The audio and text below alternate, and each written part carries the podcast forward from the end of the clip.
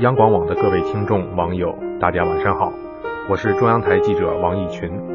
今天我们来说一件与艾滋病有关的事情。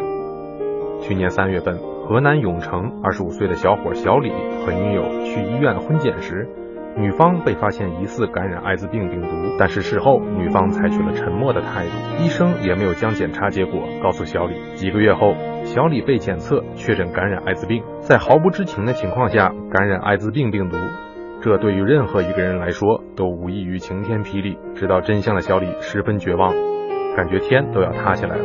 我们都知道，艾滋病是医院在婚检过程中必须检查的一项传染病。虽然新的婚姻法没有了强制婚前检查的规定。但是对于新婚夫妇来说，婚检是为了保障婚后生活更加幸福。然而，对于小李来说，婚检并没有给他带来幸福。事后，小李将隐瞒病情的医院和疾控中心告上了法庭。致命隐瞒的背后，谁该告诉小李真相？谁又该对此事件负责？一方面是法律对女方隐私权的保护，另一方面是小李最基本的生命健康权。究竟孰轻孰重呢？有人认为。如果女方早就知道自己感染艾滋病毒的话，应该及时告知自己的丈夫。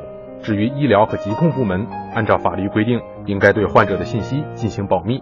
但是也有人认为，法律保护个人的隐私权，要以不侵害他人的合法权益为前提，保密的范围不应包括与患者一起生活、极易被感染的人群，特别是患者的合法配偶。消息一出，引发了广泛关注，有人对小李的遭遇表示同情。也有人对女方的行为表示不满，众说纷纭。在此，我想说的是，生命健康权是宪法赋予我们每个公民最基本的权利，不应受到任何人、任何机构的侵害。即使是特殊人群，也应懂得尊重伴侣，重视健康。您说是不是这个理儿呢？祝大家晚安。